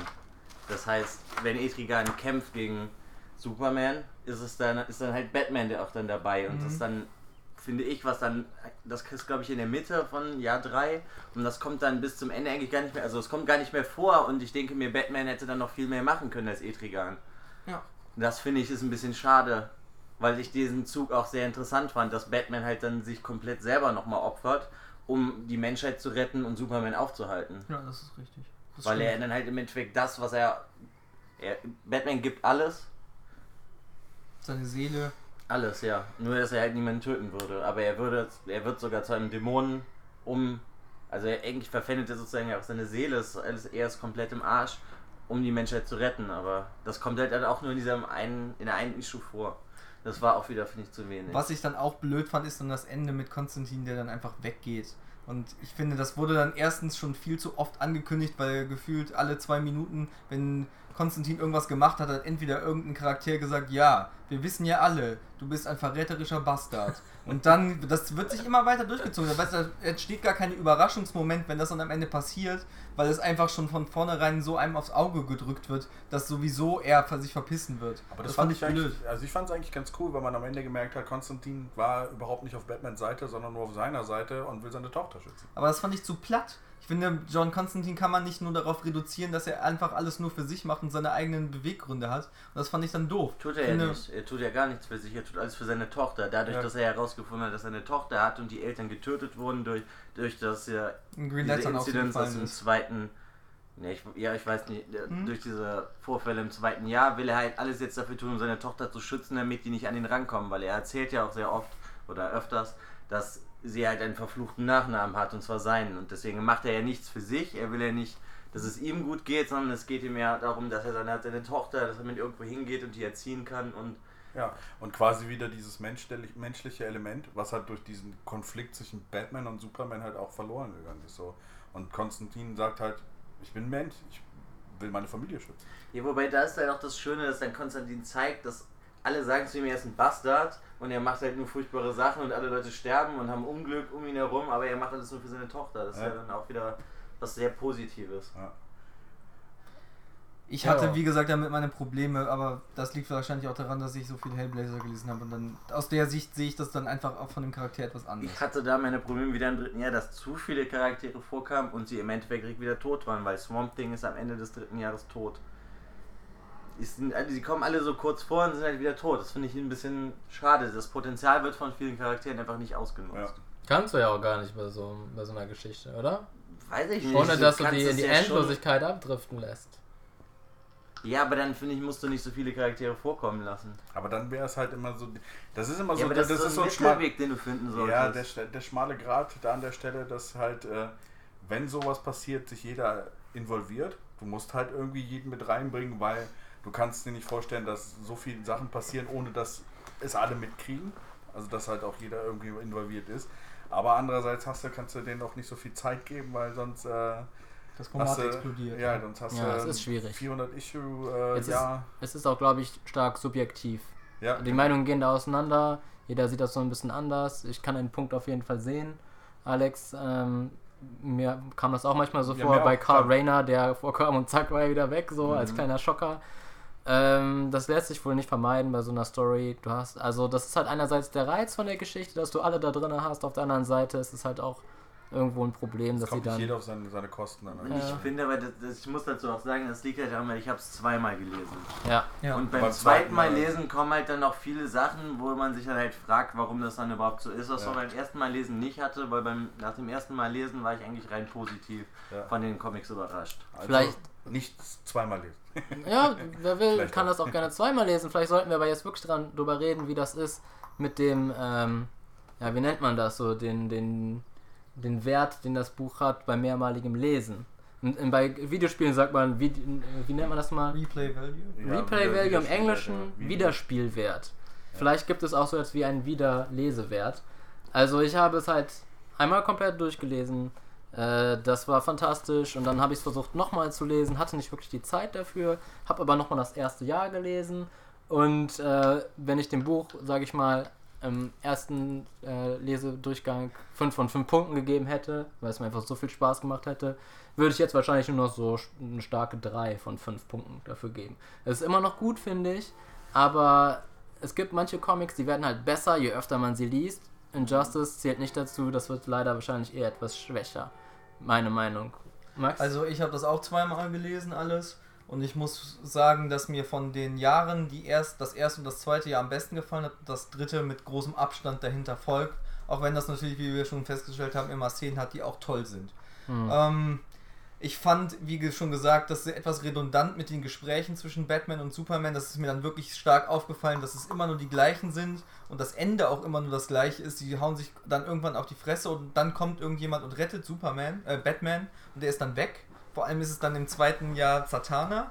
Ähm, nichtsdestotrotz ist vor allen Dingen das zweite Jahr von seiner Epochalität richtig geil. So mit dieser Green Lantern Kampf ist einfach unglaublich gut gemacht auch und viel besser als der okkulte Kampf im dritten Jahr. Hm. Das fand ich nicht so gut und ähm, es ist einfach ein fetter und es Science-Fiction ist auch Actionfilm. ähm, von, der, ein, von der Eingebundenheit der Charaktere so mit eins der besten großen Events, die ich bis jetzt gelesen habe. Weil ich würde das schon als, das hätte man auch als, finde ich, als großes äh, Universum-Event machen können. Es hätte nicht unbedingt für mich, und mit dem Spiel hätte das auch, ohne das Spiel hätte das auch perfekt funktioniert, finde ich.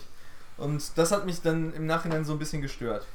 Ich fand jetzt mal nach dem zweiten Mal lesen, fand ich das dritte Jahr war, fand ich fast schon interessanter als die anderen. Ja, Wieso? Ich weiß auch nicht warum, weil das gut vielleicht, weil ich es schon kannte, aber in dem dritten Jahr haben mir zwar auch Sachen nicht gefallen, aber ich weiß nicht, fand die Charaktere waren da teilweise Ja. haben mir besser gefallen, weil dann halt auch noch mal Nightwing drin vorkam, nachdem er gestorben war und halt auch was gemacht hat. Das fand ich toll und Ja, mir ging es auch so, dass ich jetzt, ich habe es jetzt nur einmal gelesen und ich fand das dritte Jahr schon fast am interessantesten, weil da sehr viele Kleinigkeiten passieren, wo du mehr auf die Story achten musst. Also das, was bei den Jahren davor, wo so ein bisschen so die Detail, äh, der Detailgrad von der ganzen Story fehlte, da waren mehr Sachen versteckt. Da passierte mehr so nebenrum, dass du noch mitbekommen musstest. Zum Beispiel, dass, da, da, dass die Agenda, die drunter liegt und was, was äh, zwischen den einzelnen Charakteren noch passiert und sowas. Das fand ich im dritten Jahr auch ganz interessant und es war durch das Okkulte auch, äh, war, waren noch ein paar andere Themen mit drin, als immer diese Superhelden-Themen, was halt jetzt im dritten Jahr, wenn sie jetzt nochmal irgendwas, äh, äh, nee, im dritten Jahr jetzt, wenn sie jetzt nochmal was gemacht hätten, wo sie jetzt so, ja.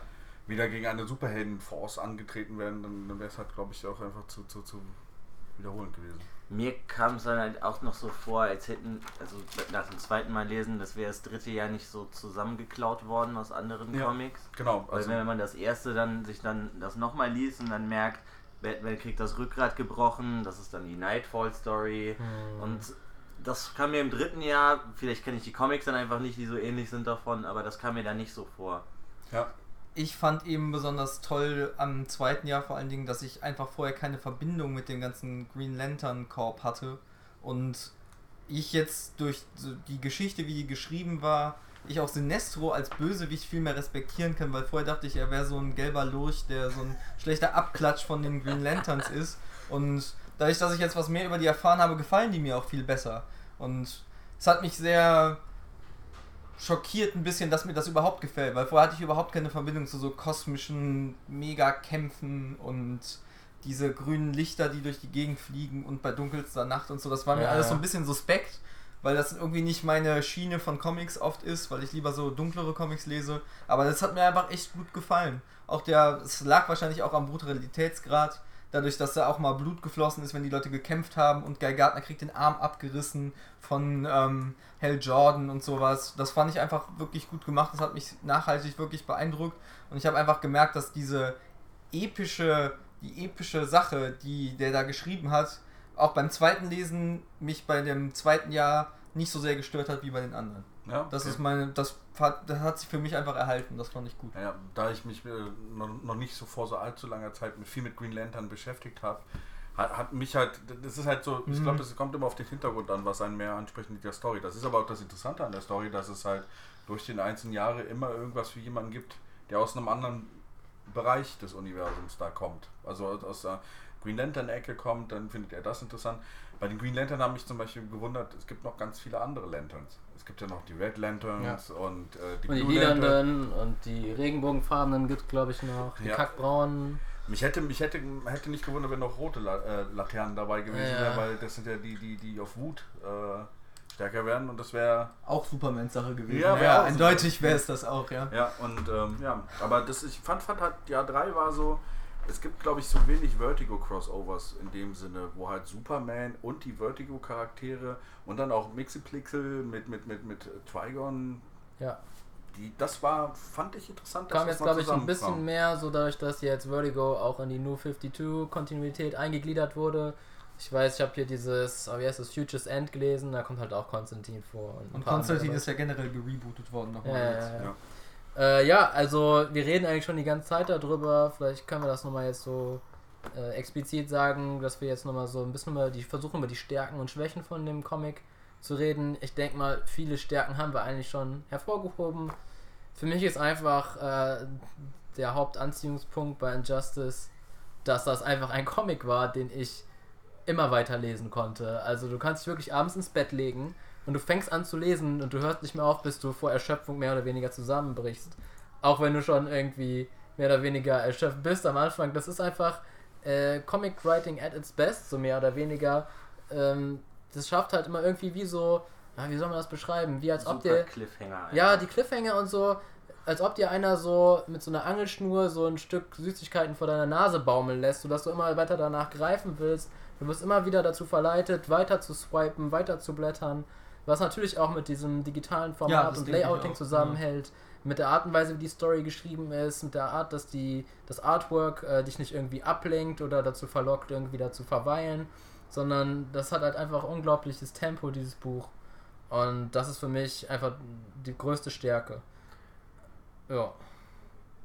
Ja, ich denke, die, finde für mich die größte Stärke ist einfach wirklich, wie der Mann die ganzen Charaktere in sich wirklich zum großen Teil sinnvoll zusammengefügt hat und auch wie stark und gut er die Charaktereigenschaften von jedem Einzelnen eigentlich hervorgeholt hat und ihm so zwar stereotyp und begrenzt, aber weil er auch nur begrenzten Platz hatte, es schaffen konnte, denen trotzdem noch irgendwie eine Tiefe zu geben.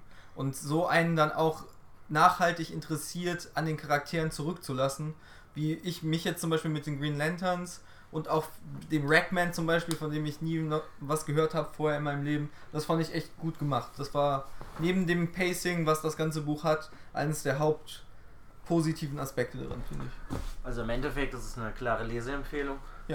Ja, noch eine Sache vielleicht. Ähm, ich habe mal so ein bisschen nach Reviews geguckt. Soweit ich das verstanden habe, sind die meisten Leute begeistert davon. Es hat ziemlich viele Fans. Sieht man ja auch daran, dass das jetzt immer weitergeführt wird. Und wir hatten ja auch schon drüber geredet, dass sich das manchmal ein bisschen gestreckt anfühlt. Das ist vielleicht auch eine Schwäche.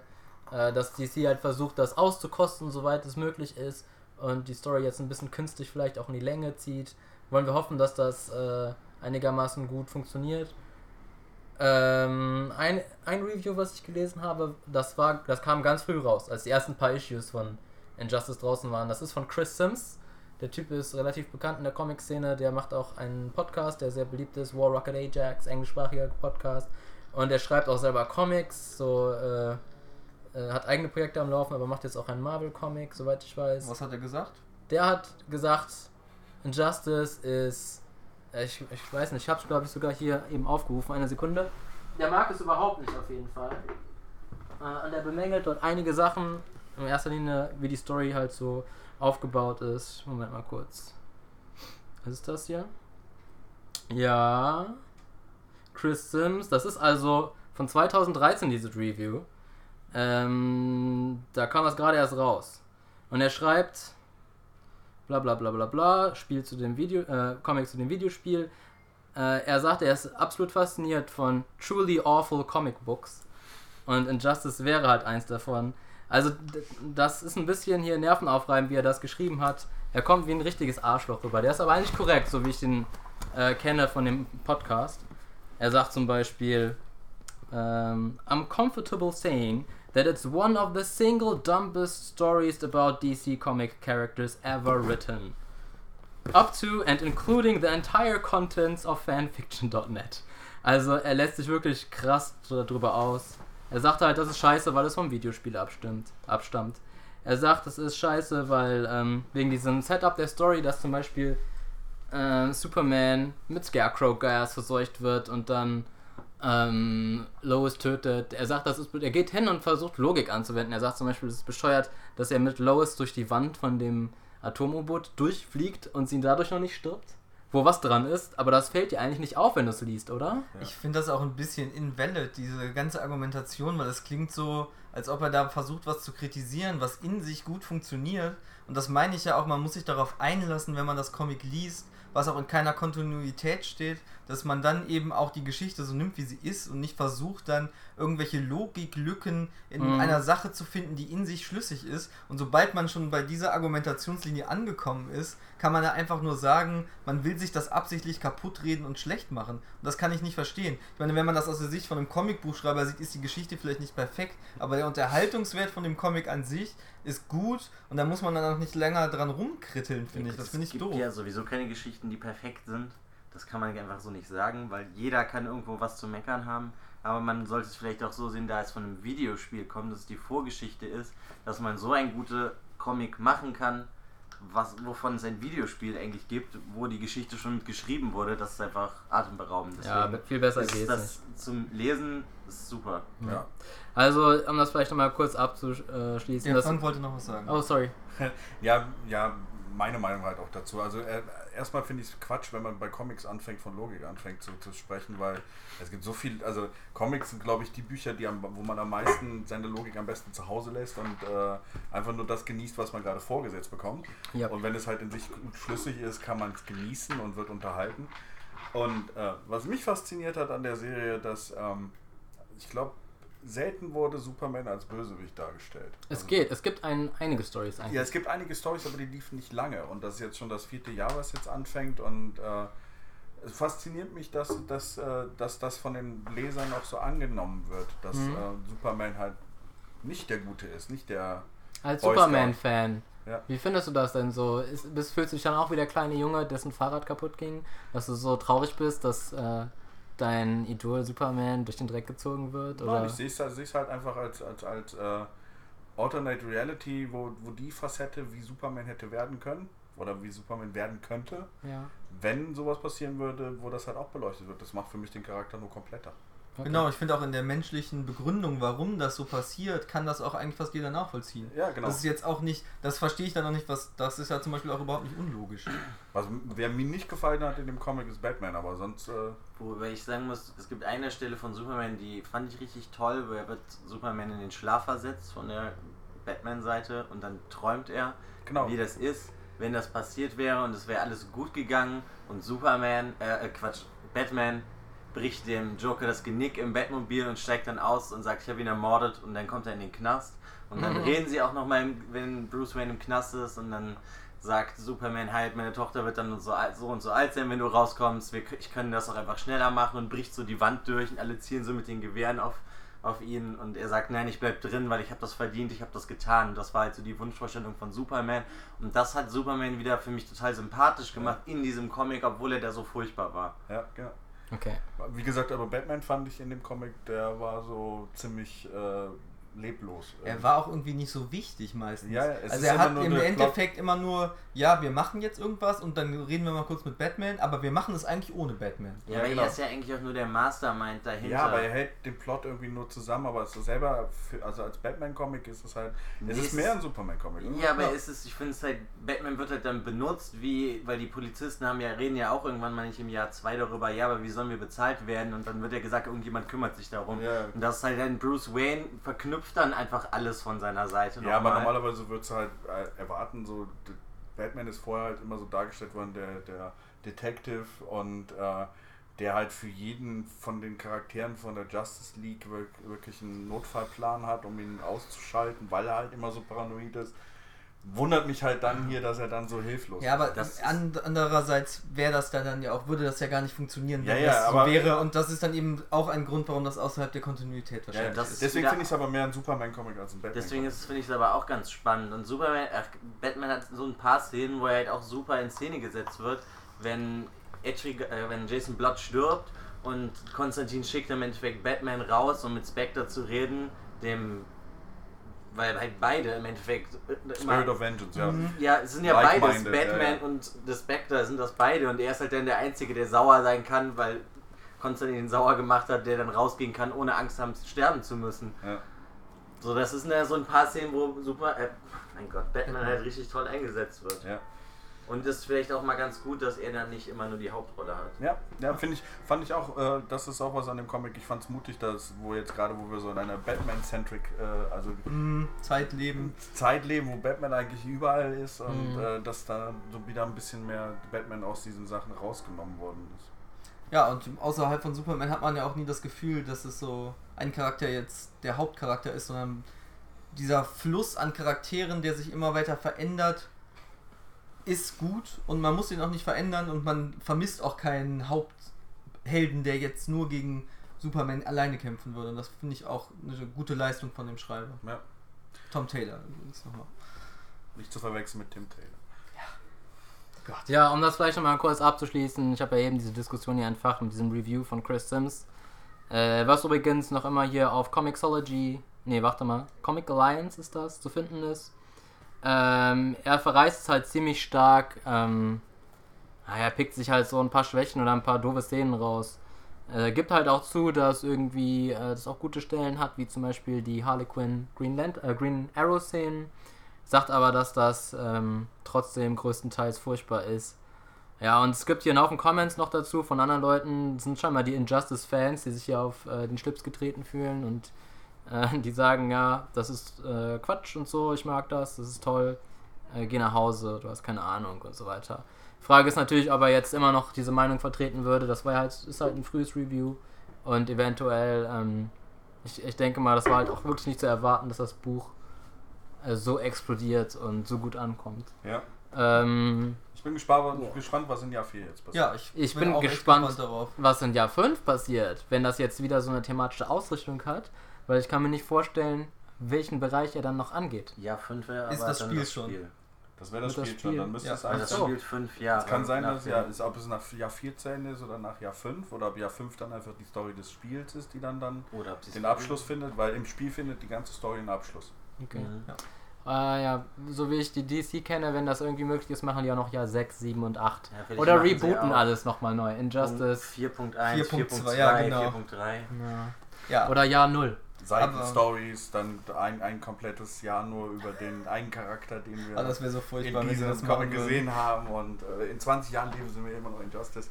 Nee, ich fände es gut, wenn sie in Jahr 5 wirklich dann das aus dem Spiel nehmen, weil da im Spiel wird es halt relativ kurz erzählt und äh, man könnte das auch ausweiten und ich weiß nicht, ihr habt, das, ihr habt die Ich hab, kenne die Ja. Geschichte von dem Spiel nicht. Komplett auch? Ich hab's Ich die komplett angeguckt, weil ich es nicht geschafft habe, es zu Ende zu spielen. Aber ich kann mich auch nicht mehr Interessiert es euch oder soll- wollt ihr es eher noch... Äh, Ich möchte es lieber sehr selber mir angucken. ja. Ich so. finde die Solution halt äh, ganz cool. Okay, dann sind wir Gut, wir gespannt. müssen es ja nicht spoilern. Genau. Aber du wirst schon sagen, dass das Writing im Spiel jetzt nicht so stark ist wie im Comic, oder? Der Comic hat schon deutlich Ja. bessere Storylines. Nee, ich finde das, das Writing im Spiel fand Echt? ich auch... Äh, Es ist halt ist halt, ist halt, man muss sich im Spiel dran gewöhnen, dass es halt ein, ein, ein Beat'em Up. aber es wird in Sequenzen erzählt und nicht in Ja. Comics. Ja, aber, ja das, ich finde das Problem bei dem Spiel ist einfach für mich immer, dass die Kämpfe immer so plötzlich halt im Endeffekt, also das heißt nicht plötzlich, aber es war dann halt, Batman untersucht irgendwas, ha, hinter mir und dann ist ja auf einmal Deathstroke da und dann wird gekämpft. Das ist das, was ich nicht mochte. Aber die Story alleine, die ist gut. Ja. Okay, ich fände es witzig zu sehen, ähm, wenn diese beiden Medien jetzt noch mehr irgendwie zusammenkommen. Genau. Das Dass man zum Beispiel einen zweiten Teil von Injustice oder ein ähnliches Projekt hat, ein Beat'em Up mit, ähm, mit DC-Characters, der dann, wo keine CGI-Sequenzen kommen, sondern digitale Comics, das es natürlich auch gibt. Das wäre geil, das wäre abgefahren. Ähm, ja, insgesamt lässt sich ja sagen, Wie ihr gehört habt, kann man über Injustice stundenlang reden. Und das zeigt ja auch im Endeffekt nur, wie toll das Comic letztendlich ist. Ja. Also selber lesen und Spaß haben. Genau. Comics sind toll. Ja, Ja. Comics sind toll. Ein gutes Schlusswort. Genau. Ich hätte eigentlich noch eine Sache, die ich vergessen habe zu erwähnen. Ich weiß nicht, ob ich das noch anhängen soll. Ähm, das hätte ich wohl eigentlich im ersten Jahr ähm, sagen sollen, weil das da so chronologisch reinpasst. Und zwar gibt es ja dort auch Szenen, wo ähm, Superman und seine ähm, Leute in irgendwelche Krisengebiete reingehen und Mhm. dort stark intervenieren und irgendwie äh, Frieden schaffen mit Gewalt mehr oder weniger. Also die gehen zum Beispiel nach Israel, setzen den israelischen und den palästinensischen, die Führungsköpfe an einen Tisch und sagen, okay, in drei Stunden habt ihr euch jetzt hier geeinigt und dann ist hier Frieden. Und dann gehen sie halt auch noch in so ein Irak-Analog-Land, das heißt Arak oder so? Karak, nehme ich an, wird das ausgesprochen. Ähm, weiß nicht mehr genau, was das war. Ich glaube, da wird irgendein Diktator entmachtet. Genau, weil Karak irgendwie in das Nachbarland, was äh, unbewaffnet ist, eingedrungen ist. So. Und, ähm, Ja gut, sie führen ja generell Krieg und dann kommt halt Superman und will sich das nicht weiter angucken und holt dann den Diktator Ja. und setzt ihn im Endeffekt Ja. dann vor die Leute. naja, auf jeden der, Fall. Aber der Mensch sagt ja auch dann, der Diktator zu ihm, das kannst du nicht mit mir machen. Ja. Nee, auf jeden Fall ist das halt einer der Momente, wo das, äh, wo Injustice echt super politisch wird und äh, dann irgendwie halt auf so einem metaphorischen Level äh, eigentlich schon so ein bisschen den Imperialismus der USA ähm, äh, äh, repräsentiert. Ich meine, die ähm, USA gilt ja auch als Superpower und man kann es ja eigentlich noch kaum genauer irgendwie darstellen und ich finde, dass das dann auch irgendwie kritisch ist. Also ähm, anhand dieser Superhero-Storyline wird hier Kritik an den USA geübt. Oder es wird zumindest irgendwie darauf hingewiesen, dass das problematisch ist, dass äh, da so einzugreifen, dass das irgendwie, mh, ja, wie soll ich sagen, dass das ähm, ja aus irgendwie so einer Selbstgefälligkeit auch hier heraus entsteht. Ähm, das fand ich auch war ein interessanter Aspekt. Das wird auch in anderen Büchern öfters mal aufgegriffen. Ich glaube in The Authority von Warren Ellis, was einige Parallelen hat zu äh, Injustice. Da geht es auch um ähnliche Sachen. Da geht es, glaube ich, nach äh, 9-11 ähm, wird, greifen dort auch die Superhelden ein. Ich habe es nicht gelesen, aber ich habe mich ein bisschen drüber informiert. Aber es ist ja schon bei Frank Miller, The Dark Knight, so Superman mit Amerika als Genau. egoistische Weltverbesserungsmacht, die nur eigentlich Ressourcen haben möchte. Ja. da hat es ja schon mit Klar. angefangen. Ist jetzt nicht so deutlich wie bei Injustice, wo er nach Irak geht und in Irak den Diktator Ja, macht. gut, ich finde es ist schon noch deutlicher im Endeffekt, weil Amerika da noch viel mehr mit Superman verbunden ist, als Ja. jetzt in Mhm. dem Comic. Wobei es in den Comic aber auch schnell wieder davon wegging, fand ich. Also, Ja. Das stimmt, das kommt nur sehr kurz vor eigentlich. also im ersten Jahr ist es, äh, äh, da wird es gezeigt, aber dann nachher hat das dann so, Bedeutung ist nicht mehr so groß. Also, da- also vielleicht haben sie da dann auch ein bisschen wieder sich von abgewendet und gedacht so, ja. Aber ist schon auf jeden Fall interessant, dass es auch drin Mhm. ist. So. Ja, und dann noch vielleicht äh, abschließend ein Punkt, äh, den ich auch noch ganz kurz erwähnen möchte. Es, äh, ich wollte vielleicht noch mal ganz grob über äh, vergleichbare Storylines reden, also wo Superman der Böse ist, wo er zum Arschloch wird. Es gibt zum Beispiel eine sehr witzige äh, Folge von The Brave and the Bold. Äh, Batman The Brave and the Bold. Äh, kennt ihr alle die Serie? Ihr kennt sie, Frank, kennst du die? Okay. Ähm, da wird Superman zum Arschloch, weil er irgendwie mit rotem Kryptonit bearbeitet wird. Was macht das rote Kryptonit genau? Macht ihn böse. Das macht den Böse, genau. Okay, ähm, da macht er so geile Moves wie, was weiß ich, er äh, nimmt eine Katze und setzt sie auf den Baum, anstatt sie zu retten. Oder er verabredet sich zu Lois mit einem Date am Strand. Lois kommt an und er ist mit irgendeiner anderen Alten da und so. Er macht einfach so richtig räudige Dick-Moves und das ist mega witzig zu sehen. Eigentlich mag das rote Kryptonit im zu Bizarro. Eigentlich so. Ah, So okay. ein bisschen so, weil das ist so diese Bizarro-Charakter. Also da macht er ihn einfach zu einem richtigen Arschloch und es ist mega witzig zu sehen. Und das zweite ist halt auch eine Storyline, die schon ziemlich ähnlich ist wie in Injustice von Mark Waid. Äh, Irredeemable heißt das. Das ist, glaube ich, bei Boom Studios rausgekommen und da ist auch einfach nur die Prämisse, was wäre, wenn Superman der Böse wäre.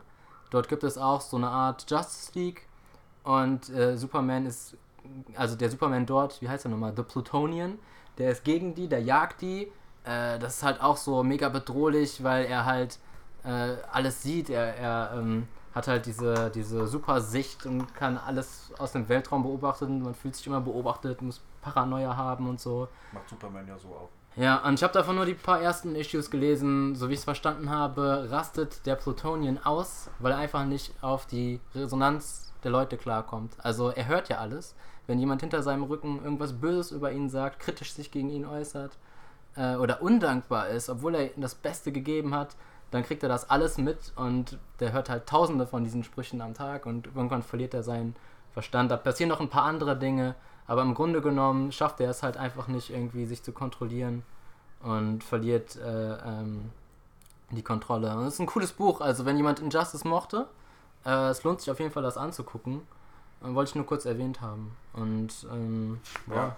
Von meiner Seite kann man auch quasi dann jetzt auch die Action Comics von The New 52, beziehungsweise jetzt nach der Convergence, äh, Superman ist auch nicht immer der Gute. bei Action Comics. Hm? Okay. Klar, dann bin ich mal gespannt drauf, die kenne ich immer noch nicht. Ähm, ja, die sind teilweise sehr gut, ne? Der Anfang wird ja von Morrison geschrieben. Ja, dann hat es dann hat es eine Schwäche gehabt zwischendrin. Aber dann und kommt doch Greg Pack, Greg, Greg Pack und Ja, dann wird's genau. wieder geil, ne? Ja, genau. Und im Moment, ist, äh, also es ist, er hat sehr gute Kritiken bekommen, auch jetzt so nach der Convergence. Ja. Äh, wo wir The New 52 wieder aufgehoben haben, dass es dann Ja. äh, auch ganz cool ist. Ja, alles klar. Äh, Ja. Ich werde es mir mal anschauen. Also ich habe es ja schon angefangen zu lesen. Ist wahrscheinlich auch der beste Superman-Titel, der so lief in letzter Zeit. Ne? Besser als der eigentliche Superman-Titel.